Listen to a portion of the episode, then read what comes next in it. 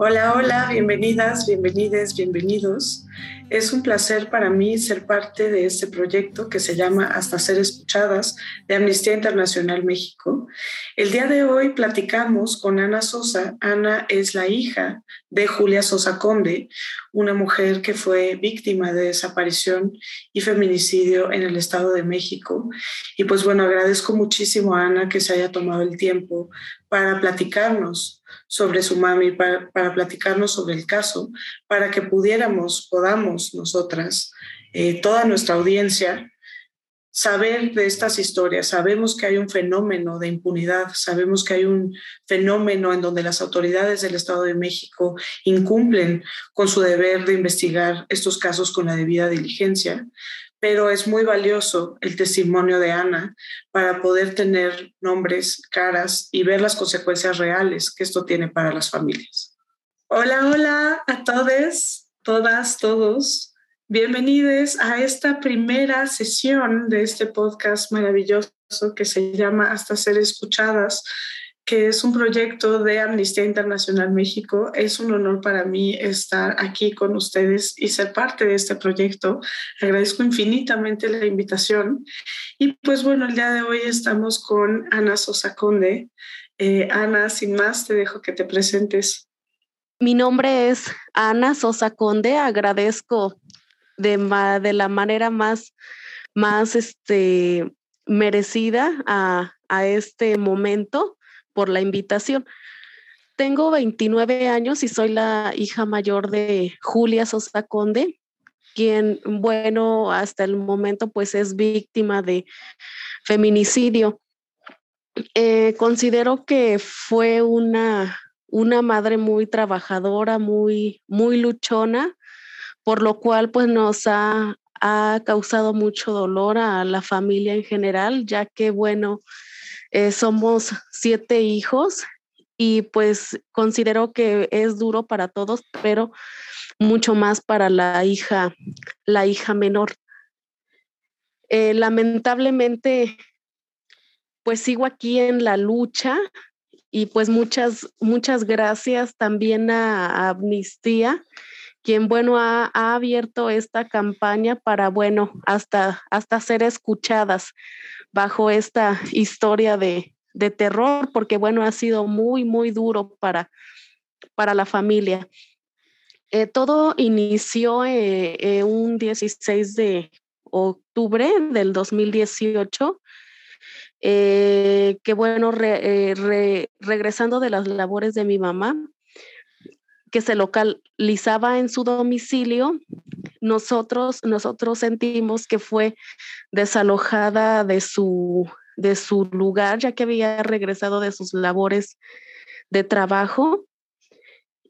Y bueno, estamos en esa lucha en que pues la investigación, la policía nos ayude a, a, seguir con esas peticiones porque, bueno, todo el trabajo, todos, todo el trabajo lo hemos realizado nosotros, ya que, por ejemplo, cuando desapareció, como, como hijas, tuvimos que hacer, que realizar una denuncia, lo cual pues no vimos ese acercamiento de las policías hacia la familia para investigar, para preguntar. No, no vimos el interés. Eh, pues posteriormente pasó una semana que durante el primer día que se que mi mamá ya no estaba nos hacían nos llegaban mensajes de texto de un número telefónico desconocido que se hacía pasar por mi madre. Eh, cuando se realizó la denuncia, se reportó ese número y bueno, les platico que han pasado tres años y no tenemos resultado de esa petición. También se solicita el, informe de una de las tarjetas con las que se fue y también hasta el momento no, no se ha realizado esa, esa petición. Y la petición pues más grande ahorita de la familia es que se investigue sobre el sobre la sospecha de la persona que tuvo que ver con el arrebatamiento de nuestro ser querido más importante de la de la familia. También lo que expongo es que, bueno, hay mucha, mucha corrupción en la policía, ya que, bueno, no ha sido el mejor trato. Hemos vivido experiencias impresionantes desde que no, eh, desde que no había ese interés real en nuestro caso. Cuando me tomaron la entrevista, el policía de investigación de plano se dormía se dormía, eh, me tardé toda la madrugada, noche y mañana en realizar esas correcciones. Y como ven, hasta el momento no hay ningún resultado sobre nuestras peticiones. Ana, lamento tanto que tú y tu familia hayan pasado por esto, ¿no? Porque vemos que son dos cosas, ¿no? Primero, pues el que su mamá les haya sido arrebatada y por otra parte, eh, pues el camino ante el sistema de justicia, Que conforme a lo que nos dices desde el primer momento, pues hay un desinterés aparente eh, por parte de las autoridades cuando esto se reporta, ¿no? Esto que me comentas de que el policía se quedaba dormido, etcétera.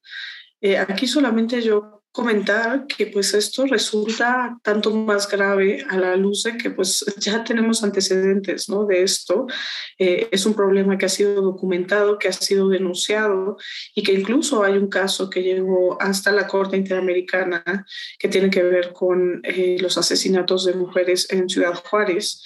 Eh, que se pronuncia de manera contundente sobre los deberes de las autoridades en investigar esto, ¿no? que corresponde desde luego a lo establecido en un tratado internacional, mejor conocido como la Convención de Belém do Pará, ¿no? donde justo se establece el deber de las autoridades de eh, investigar los casos de violencia contra las mujeres con la debida diligencia, ¿no? que no es lo que ocurre en este caso. ¿no? Eh, esto que nos cuentas, en donde desde el primer momento hay un evidente desinterés por parte de las autoridades. ¿no? Cuéntanos un poquito más eh, sobre cómo ha sido ¿no? E, esta frustración al toparse con pues, el, buscarla, en exigir que se investigue y que haya un total desinterés, ¿no? Claro, ha sido muy desagradable, Jimena. Eh, te cuento, cuando eh, te platiqué que nosotros tuvimos que movernos por nuestra propia cuenta, desafortunadamente, digo, fue un, un caso espantoso, terrible en el que buscamos y pues desafortunadamente encontramos a mi, a mi madre fríamente sepultada ahí cerca de su domicilio. Eh, como ya estaba la denuncia, pues se nos hizo fácil regresar al MP e indicar que pues ya habíamos, habíamos encontrado. Y, y la respuesta de las autoridades fue terrible, ya que no me creían no me creían de esa situación y lo que hicieron fue que uno de, los integrantes de ahí de, de la en, en Amecameca fue regresó al lugar para revisar y percatarse que realmente fuera esa situación. Imagínate nosotros cómo estábamos en el momento y todavía teníamos que, que resguardar ahí el lugar más de, más de un día prácticamente, porque la encontramos un lunes por la tarde y vinieron hasta el martes por la tarde. Entonces fue una cosa terrible porque aparte de que nosotros los hemos encaminado, pues no, no nos han hecho, no, no nos hacían caso en, en su momento, no nos creían.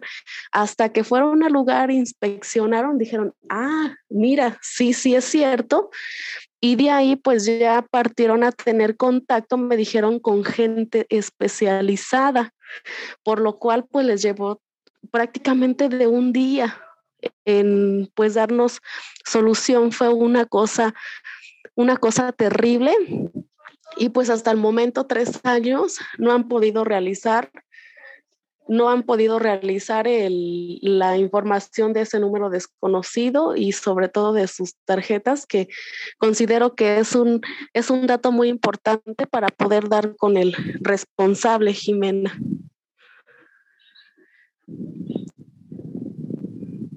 Pero no puedo imaginar, Ana, esta experiencia, ¿no? Que creo que es la pesadilla de todas las personas quienes de, en algún momento tienen un familiar que está desaparecido, ¿no? En donde piensas siempre existe la esperanza de que esa persona aparezca, ¿no?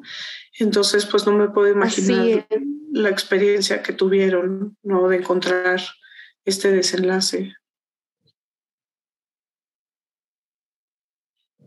Sí, ha sido, ha sido este, muy, muy terrible y sobre todo triste porque pues vemos que, que va todo muy lento. Yo tengo la esperanza que, bueno, la fiscalía nos ayude, nos ayude a, dar el resultado con la justicia, pero sí es un, es un tema en que no se debe de dejar y bueno, aunque vaya lento, porque pues entiendo que son, es un número impresionante de casos y que bueno, hay que tener paciencia, paciencia para llegar a la, a la justicia.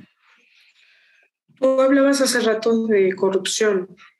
¿Cuál es eh, tu, tu, tu teoría o tu opinión sobre por qué esto está tomando tanto tiempo, ¿no? Porque parece realmente increíble que ustedes hayan sido quienes hayan tenido que de alguna manera realizar la investigación, eh, que ni siquiera se hayan investigado estos datos que ustedes han dado. Em, en fin, ¿cuál, cuál es tu, tu, posición sobre por qué realmente tiene que ver con el volumen de casos? Eh, sí tiene que ver con eso y a lo mejor porque pues el responsable tenga, tenga alguna, alguna comunicación o alguna relación directa con lo que es el tema de, de pues sí, de, de policía, ¿no? Entonces puede, puede ser que esa, esa parte y todo se junte ¿Cómo viven ustedes como familia esto? ¿no? O sea, entiendo, por supuesto, el dolor eh, de la pérdida, ¿no? Pero esta parte de la búsqueda de la justicia, pues es una complejidad del duelo, ¿no? Que, siempre en estos casos viene además esta búsqueda, ¿no? Por, por, la justicia, ¿no? De buscar qué fue lo que pasó, eh, de buscar responsables, de atribuir responsabilidades. ¿Cómo viven esto tú y tus hermanos?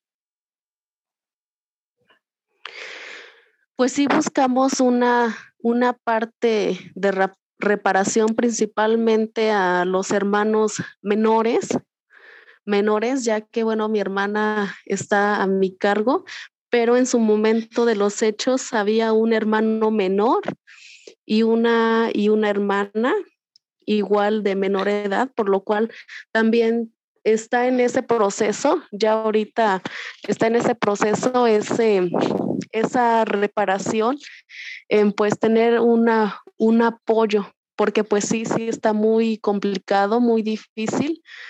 La, la solvencia está esta este, crisis económica sí está terrible y pues esa es la petición de la familia que se apoye en su momento principalmente a quienes eran pues menores de, edad y bueno también otra parte que bueno eh, estamos en, en terapia psicológica también para pues sobrellevar esta situación.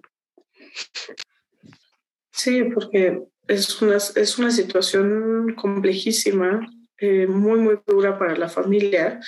Y aquí me surge esta reflexión sobre el tema de reparación del daño, ¿no? Porque desde luego hay que entender esta parte económica, ¿no? En donde no solamente es perder a su mamá, ¿no? Y perder a la persona y a todo lo que eso representa, sino que también es perder a una persona que sostenía el hogar, económicamente y todo lo que eso implica. ¿no?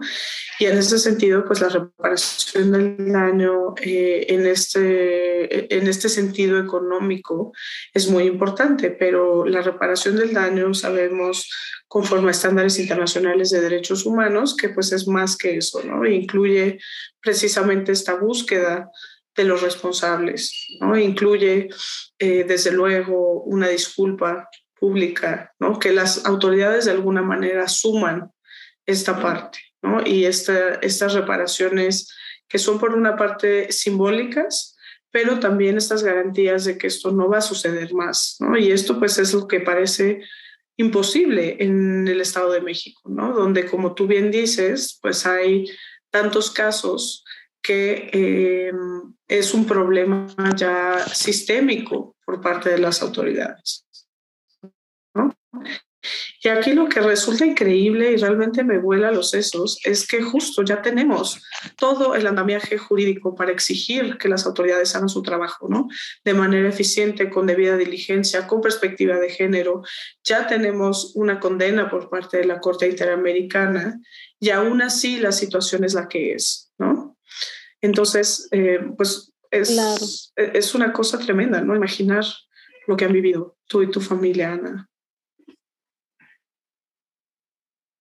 Sí, y que prácticamente gracias al acercamiento de humanismo y legalidad es como pues he llegado, por ejemplo, aquí con usted, Jimena, a ser escuchada mediante otros medios, estar al pendiente de la investigación, que bueno, inicialmente en mi caso, pues de hecho me fue negada mi, mi carpeta, tenía que hacer oficio aquí, oficio allá, y que bueno, gracias a humanismo pues he realizado todo esto, porque si no, pues yo creo que ya sería como, como un caso más perdido, como pues yo creo que el mayor porcentaje de todos los casos que pues por economía, por tiempo y por más factores, pues no es posible llevar a cabo el seguimiento para llegar a la justicia y pues para ser escuchadas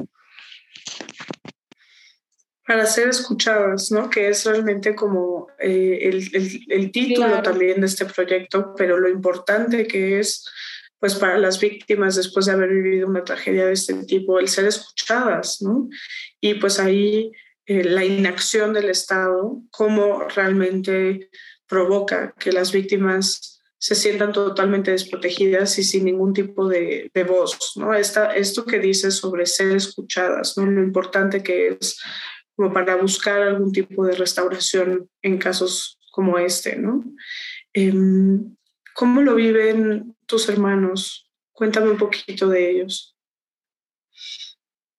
Mi hermana menor vive conmigo desde el momento que sucedió todo esto. Eh, todos los hermanos eh, llegamos a un acuerdo en que mi hermana menor se quedaría conmigo y claro, bajo también a su decisión personal de Guadalupe, lo decidió así. Y bueno, actualmente pues está iniciando la secundaria. Y bueno, mi otro hermano se dedica al trabajo. Eh, ha sido también muy difícil para él, por lo cual también pues suplicamos un, un apoyo para él que en su momento pues también fue, fue una persona de, de menor edad. Y ya los demás, los demás, incluyéndome, pues bueno, ya estamos realizando nuestras vidas y bueno, cinco, pues somos adultos, Jimena. Sí, bueno, pero el ser adultos, entiendo que la, la necesidad de la madre es distinta, pero pues tienen, tienen también claro. Sí, así es, no es un, es un ser pues muy importante y que pues ha sido dura eh, el avance de nuestras vidas, pues sin este ser. Claro, por supuesto, Ana. Y pues gracias por compartirnos. Em, ¿Qué es lo que esperarías por parte de las autoridades? Que realicen bien su trabajo, que hay muchas fuentes de muchas fuentes para llegar a, una conclusión y poder pues llegar a lo que yo estoy exigiendo, justicia. Claro que se puede porque lo que hace falta es sentarse y trabajar en ello. Ahí están todas las evidencias, ya nada más falta jalarlas. Eso que dices me parece muy importante, o sea, la noción de que qué es lo que esperas, que hagan bien su trabajo, que es su trabajo, ¿no? Y no solamente su trabajo, sino que, reitero, es algo que viene de manera expresa en obligaciones internacionales del Estado mexicano, ¿no? Resulta como impresionante que eh, lo único que ustedes quieren es que las autoridades hagan bien su trabajo en el sentido de investigar qué fue lo que le pasó. ¿no? Y que persigan estas, estos datos que ustedes mismos han, han dado. ¿no? Claro, claro, eso es lo que exigimos, Jimena, llegar a, a la justicia que no se quede impune como la mayor, como prácticamente eh, un porcentaje alto de todos los casos. ¿Por qué esto es tan importante, Ana? Digo, en términos generales, ¿por qué es importante, ¿no? Desde el punto de vista de justicia, verdad, eh, responsabilidad, etcétera. Pero ¿por qué para ustedes es tan importante esta lucha? Pues es muy importante porque, porque es más daño dejar esa situación así, porque pues esta persona, lamentablemente una persona así eh, que hace daño a la sociedad, pues es muy importante que esté donde debe de estar y no que esté causando más daño.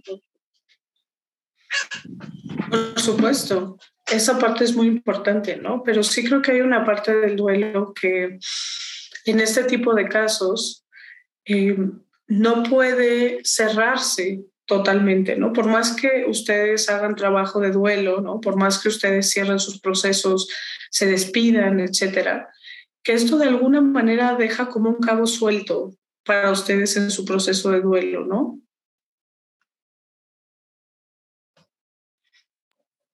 Sí, sí, sí, es este, es muy importante ver, ver ese resultado bueno, es parte para también sanar nuestros, nuestros corazones, que ha sido muy, muy difícil.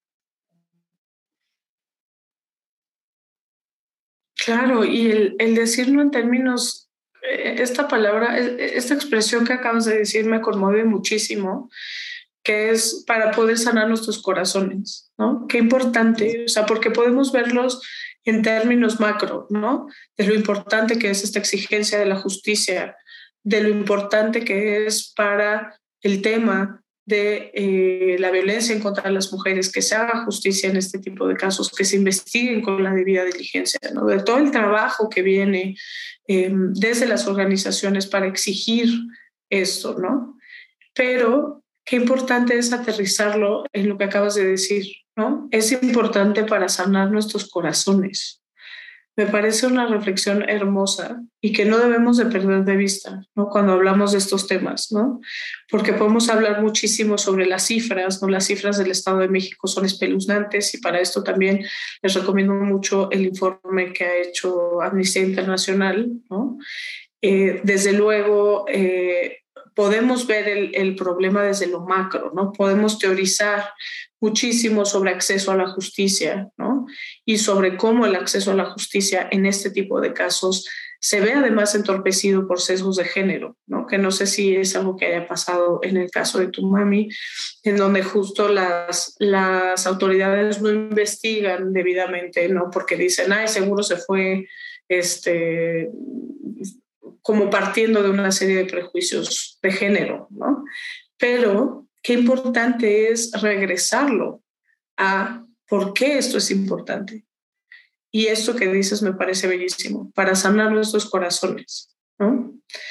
Y pues un poco preguntarte esto, ¿no? Si en, alguna, en algún momento, y esto relacionándolo con pues con, con, los temas de género, ¿no? Si en algún momento eh, las autoridades investigaron o reaccionaron de esto de forma diferente por ser mujer, tu mamá?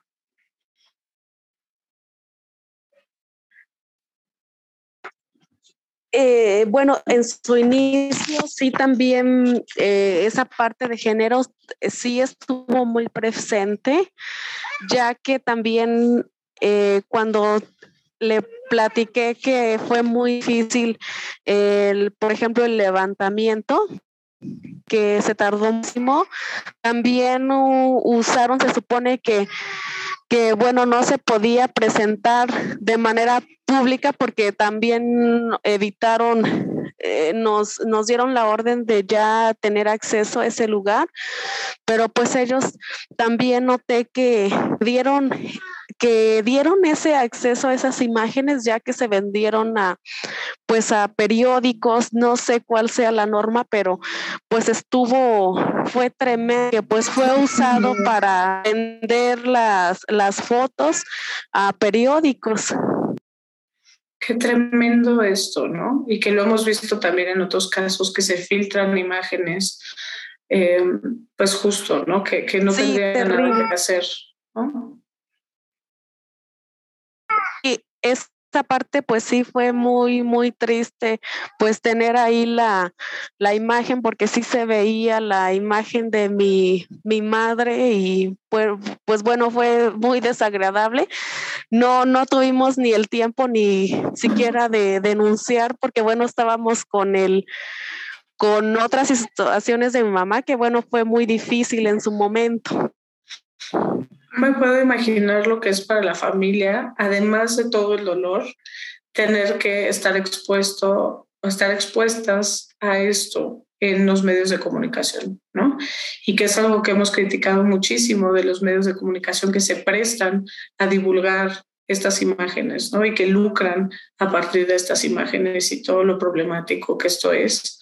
Eh, de verdad que qué terrible, Ana. Lo, lamento tanto todo lo que han pasado tú y tu familia.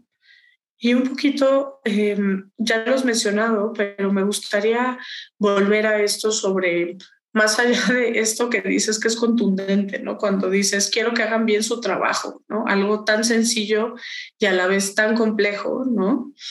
Pero en este llamado de justicia, si pudieras Em, pedir algo, ¿no? Si pudieras, dadas la, la, situación como es ahora, ¿no?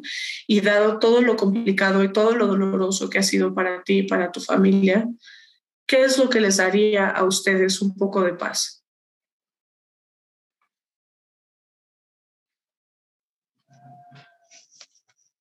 Que escuchen nuestras peticiones y que se realice eh, y que se realice ese trabajo para que se haga justicia y que principalmente se llegue a, a, la verdad, a la verdad que, bueno, nosotros como familia estamos completamente seguros sobre la intervención de una tercera persona.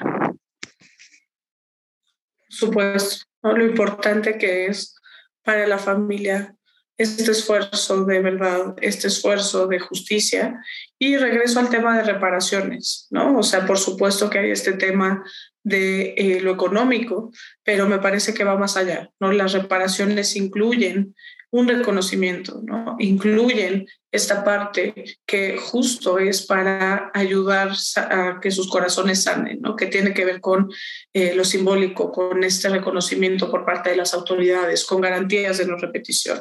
Me parece que eso es algo que debemos exigir cada vez más al Estado mexicano y particularmente en un escenario tan devastador como el del Estado de México, donde hay un clima generalizado de impunidad para este tipo de casos, donde realmente eh, el ser mujer en el Estado de México es eh, una profesión de alto riesgo, pareciera.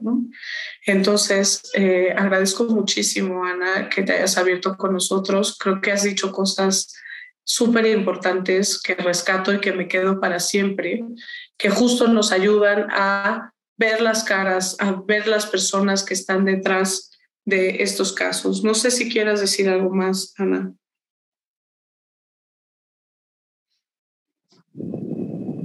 Sí. Eh, primeramente agradecerte, agradecerte por este tiempo que me has brindado para escucharme.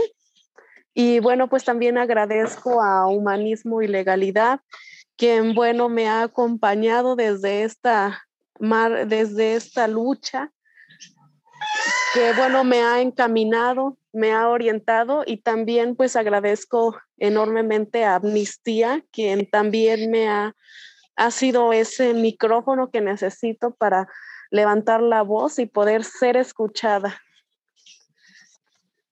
Muchísimas gracias, Ana. Al contrario, al contrario, ha sido un honor para mí escucharte. Te agradezco muchísimo que hayas hecho esto porque justamente este es un espacio que nos permite ver las caras y las realidades de las personas, ¿no? Más allá de las cifras, más allá del problema que conocemos y pues eso es importantísimo, ¿no?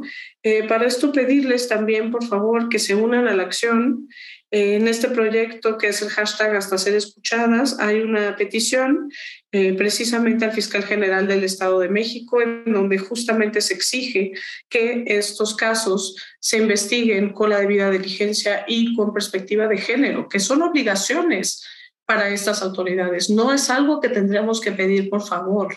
Son obligaciones que están en tratados internacionales suscritos por el Estado mexicano y que además han sido reforzadas en las condenas que ha tenido el Estado mexicano en la Corte Interamericana de Derechos Humanos, específicamente en el caso González y otras, que es el caso Campo Algodonero. ¿no?